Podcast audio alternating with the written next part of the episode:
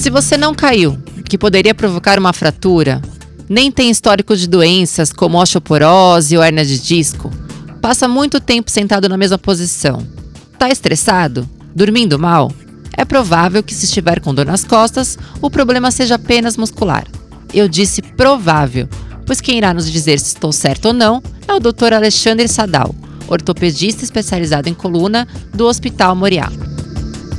Olá, doutor, seja muito bem-vindo ao podcast da série Hospital.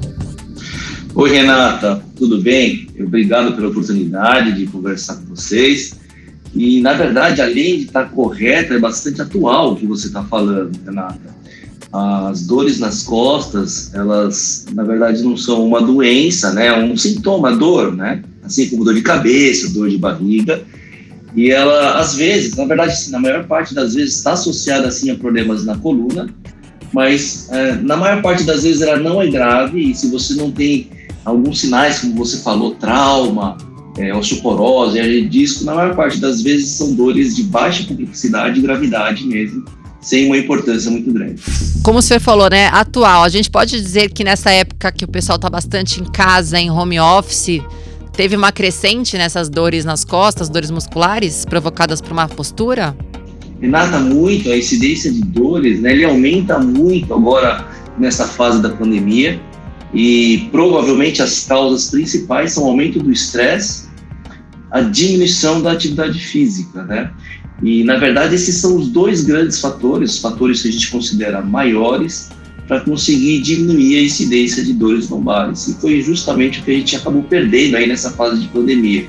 Todo mundo estressado com doença, com risco de, de ficar muito doente, de ter causas mais graves, estressado muitas vezes com o trabalho, falta de dinheiro, né? Que acometeu muita gente aqui na pandemia. Então, sim, é, tem muito, teve muito aumento de dor lombar e dor cervical na pandemia. Casos são dores musculares, né? Mas que tipos de dor nas costas a gente pode pontuar que tem, doutor? Vamos lá. Dor, como eu falei para você, é só um sintoma, pode ou não estar relacionado à coluna.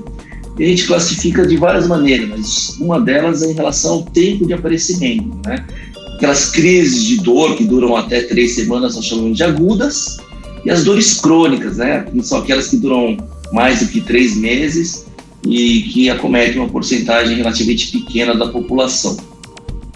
As dores nas costas, elas podem estar associadas a sinais de gravidade, isso é importante, sinais de comprometimento da medula e dos nervos, né, que tem características principais de radiação, tanto para os braços e para as pernas, perda de força, e as dores que a gente julga sem menor gravidade, quando não tem nada daquilo que você falou, né, fratura, histórico de tumor, ou perda de força e radiação para as pernas. Então, dores relacionadas à gravidade, que chamamos de sinais de alerta, ou sem sinais de gravidade.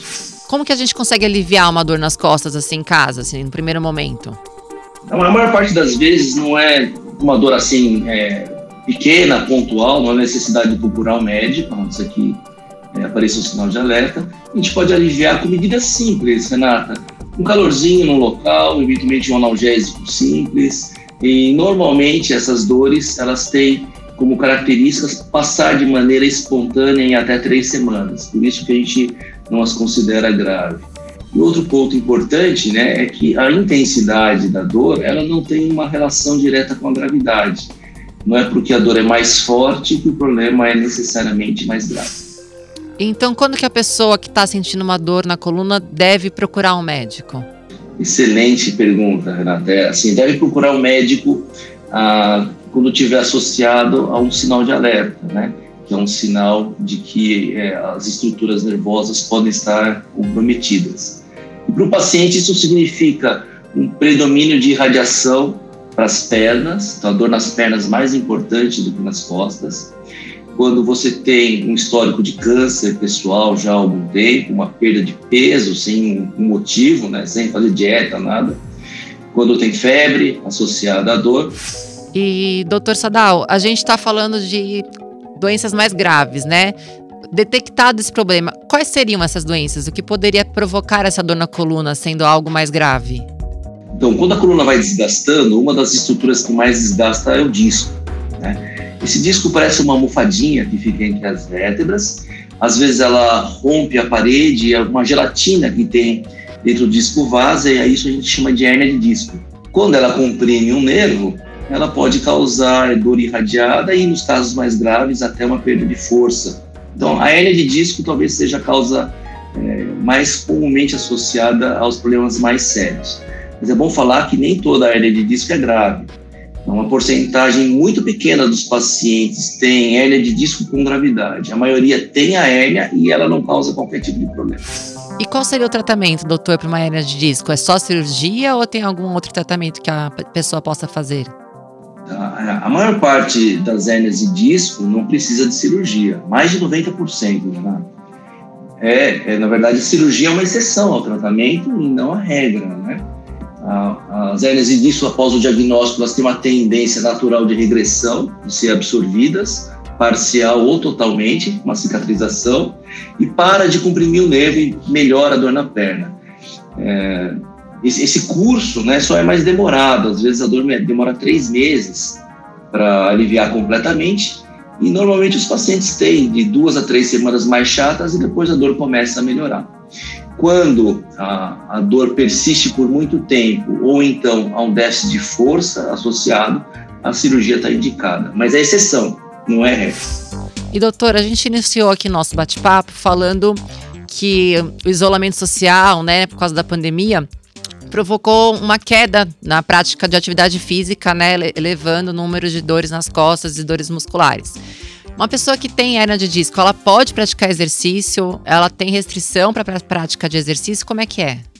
Renata, só tem duas coisas que a gente considera fatores maiores para diminuir a incidência de dor lombar. E essas duas coisas são a atividade física regular e o número dois não está relacionado a lesões, mas relacionado a estresse e ansiedade. Né? O paciente mais ansioso, mais depressivo, tem mais dor. Então, é o controle de estresse e ansiedade. Então, hobbies, sono, conseguir é, cuidar dessa parte também diminui bastante a incidência de problemas. E a atividade física é fundamental. O paciente com hérnia de disco, passada a fase aguda, deve obrigatoriamente praticar uma atividade física para diminuir a incidência de dor no futuro. E doutor, acho que todo mundo já ouviu falar, quem passa muitas horas sentado, é, aquela andadinha pelo escritório, pela casa, esticar a coluna, erguer os braços, isso funciona mesmo? Alivia a coluna, alivia a tensão? Alivia, né? Mas imagine que ficar 12 horas sentado ou 8 horas sentado numa cadeira não é normal para ninguém, né? Então a gente tenta minimizar esse tipo de, de problema, pedindo para o paciente se movimentar um pouco em intervalos regulares durante a fase de trabalho. E o que está acontecendo muito agora na pandemia é muita gente em home office também, trabalhando mais do que trabalhava no escritório. Quando tinha uma folguinha para tomar um cafezinho, conversar eventualmente com, com, os colegas de trabalho. E agora em casa, além de trabalhar, muitas vezes tem que cuidar da casa, no caso das mulheres, dar atenção para os filhos, para o marido, uh, além tudo de junto. trabalhar, tudo junto. Então o estresse aumenta o sedentarismo aumenta, os pacientes estão se cuidando um pouquinho menos na média, na pandemia, né, fazendo menos ginástica. E isso é um dos fatores para enfraquecer um pouquinho a musculatura, estar tá mais estressado e, portanto, ter mais dor. Então, gente, vamos praticar exercício que é importante. Uma caminhadinha no quarteirão já ajuda, né, doutor? Muito, muito, Renata. Tá? A, a recomendação atual da Sociedade Americana de Medicina Esportiva e Cardiologia é que a gente consiga fazer cinco vezes na semana uma atividade física. Né? Esse é o ideal para manter peso, manter qualidade de vida. Pode parecer demais, mas dessas cinco vezes, se duas vezes forem um pouquinho mais intensas, por exemplo, uma musculação, uma dança, andar de bicicleta, e, das outras três, uma caminhadinha de 30 minutos é o suficiente. Ou então, três vezes na semana, é, um pouquinho mais de intensidade. Já é o suficiente e essa é a prática que deve ser desejada pela população. E doutor, é, outra pergunta assim que é muito recorrente, assim, o, o, pessoal tem que saber como é que é a dor na coluna é, relacionada a infarto. Uma coisa tem relação com a outra ou não? Pode, pode ter sim.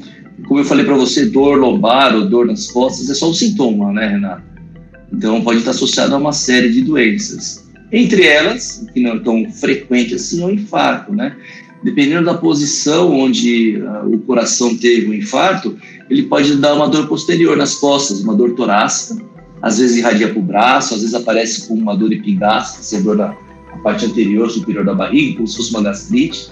Então, a dor torácica alta pode estar relacionada, sim, ao infarto. É, essa, essa dor, assim, em geral, o infarto vem em pacientes com alguma associação de mau hábito, né? É, cigarro, sedentarismo, sobrepeso, é, ou histórico familiar, né? Então, nesse perfil de paciente, é um dos diagnósticos que a gente tem que pensar assim. E agora uma pergunta também focada num público muito especial, que são as grávidas, né? Que tem muita dor na coluna. O que, que elas podem fazer para aliviar? Tem alguma dica para esse momento tão especial da vida da mulher, né? Mas que a gente sabe que provoca muita dor na coluna.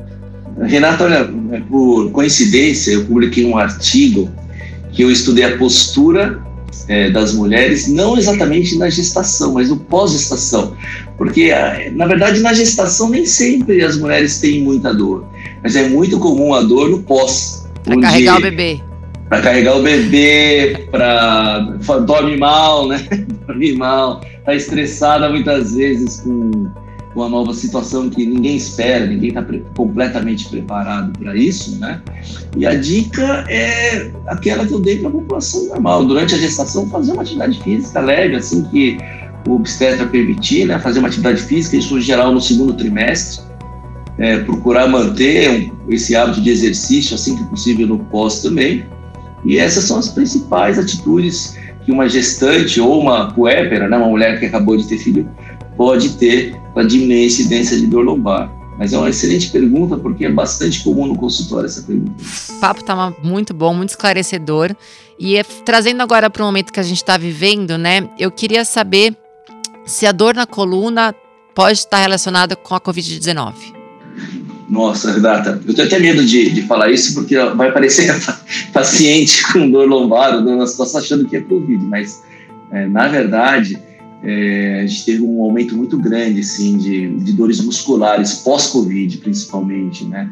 O, Covid parece estar associado, seja pela imobilização ou pela própria ação da doença, alterações musculares, alterações de nervos, de, com neuropatia muitas vezes, e a gente tem visto bastante mesmo dores musculares, dores lombares, dores nas pernas é, associadas ao pós-Covid. E provavelmente a gente vai ver um aumento muito grande disso uh, nos próximos meses e anos, né, nessa fase aí pós-Covid.